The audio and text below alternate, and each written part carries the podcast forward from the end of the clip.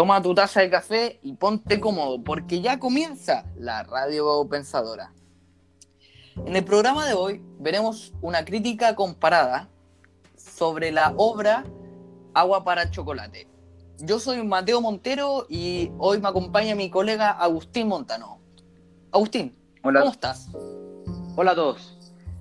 Hola Mateo, ¿cómo estás? Espero que bien. Yo me encuentro excelente.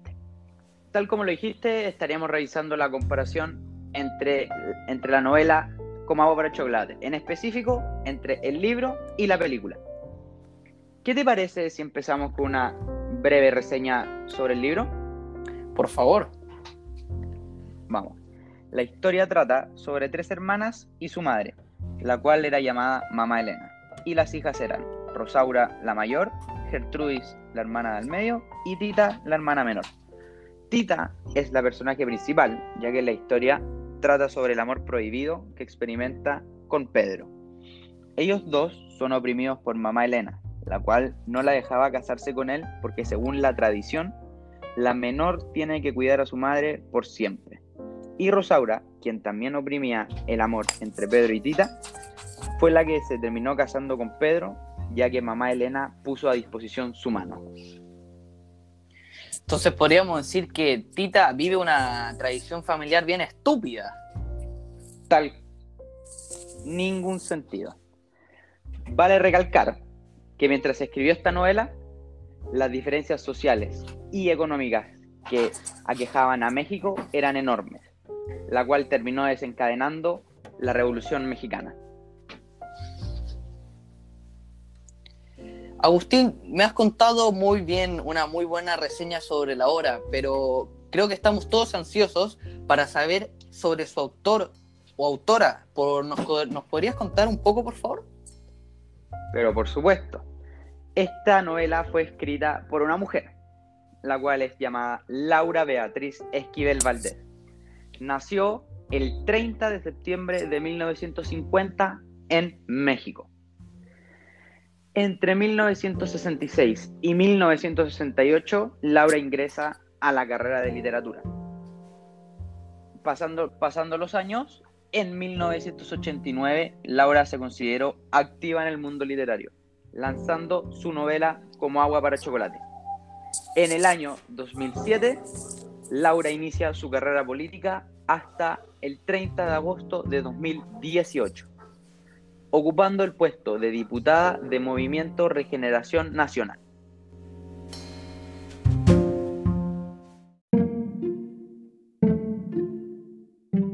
Bueno, ya que hemos hablado mucho sobre el libro, para poder complementar nuestra crítica, Mateo, ¿me podrías hablar un poco sobre la película? Obviamente, sí, para eso es la sesión de hoy día. Para que partamos igual que el libro, ¿podrías partir con una reseña sobre la película? Sobre la eh, sin ningún problema. La película fue publicada en 1989 y es una historia de amor ambientada en México en tiempos de revolución. La trama, el contenido de la película es muy similar a, a la de la novela. Son bastante similares, pero lo que se diferencian entre ambas son algunos detalles, como la forma de contar la historia y los personajes entre el libro y la película. Por lo que en base a esos dos elementos completaremos nuestra crítica.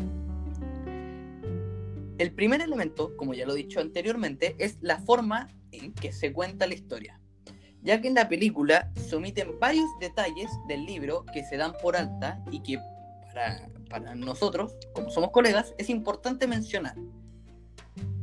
La primera diferencia que encontramos en la forma de contar la historia entre el libro y la película es que en la película, en las escenas iniciales, alrededor del minuto 3, le dan a conocer al espectador sobre la verdad del padre de Gertrudis y la causa de la muerte del padre de Tita.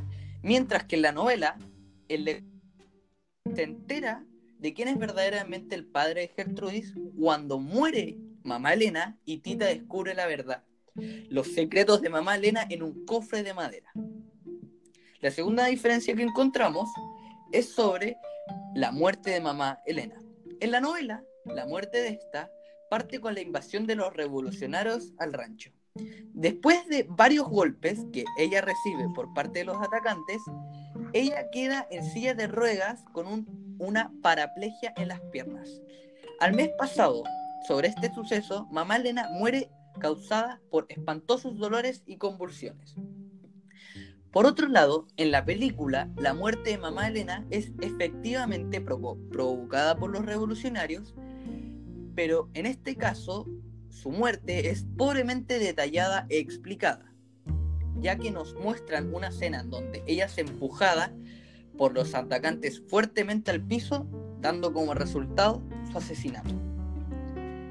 Debido a los argumentos mencionados, efectivamente la forma en que se cuenta la historia entre las ambas obras hay una diferencia. En el primer caso nos cuentan una situación en dos tiempos completamente distanciados. En la novela nos cuentan el hecho cuando el trama va alcanzando el clímax, mientras en la película nos cuentan el suceso al principio de esta. Y en el segundo argumento, efectivamente, la película es menos detallada, por lo que sí hay diferencias al contar la historia. Agustín, ¿tú podrías complementar eh, esta crítica con un segundo elemento llamado sobre los personajes y el libro? pero por supuesto. Bueno, eh, la comparación, como ya dijiste, será entre, los, entre las características de los personajes de entre la película y el libro.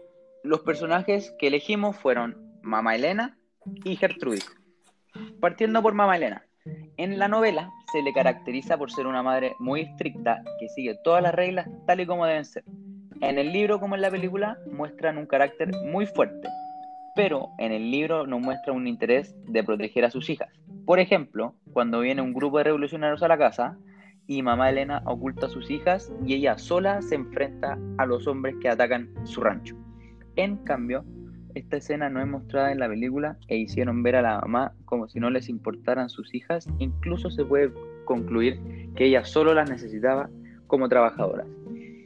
Siguiendo por Gertrudis, un personaje libre en la película y el libro, pero hay algo especial que pasa con Rosaura. O sea, que pasa, Gertrudis pasa lo mismo que con Rosaura. Ellas dos, al principio del libro, no se les ve con mucho diálogo. Pareciera que no fuese a ser un personaje muy relevante en la historia. Pero a medida que va avanzando la historia, Gertrudis toma de alguna manera un papel relevante, que cambia la visión del lector sobre ella en comparación como era al principio mientras que en la película le dan sus diálogos y se nos muestra desde el principio que prefiere apoyar más a Tita que a Rosaura. Toma un papel importante desde el inicio. Tras lo mencionado anteriormente, se puede decir que los personajes sí tienen cambios dentro de la película y el libro, pero esto se debe más a que en las películas a los personajes no se les describe tan profundamente, ya que tenemos material visual en cambio, en el libro sí se tiene que profundizar en las características, ya que solo contamos con las descripciones que nos dan, y con eso tener que imaginar cómo sería el personaje en la vida real.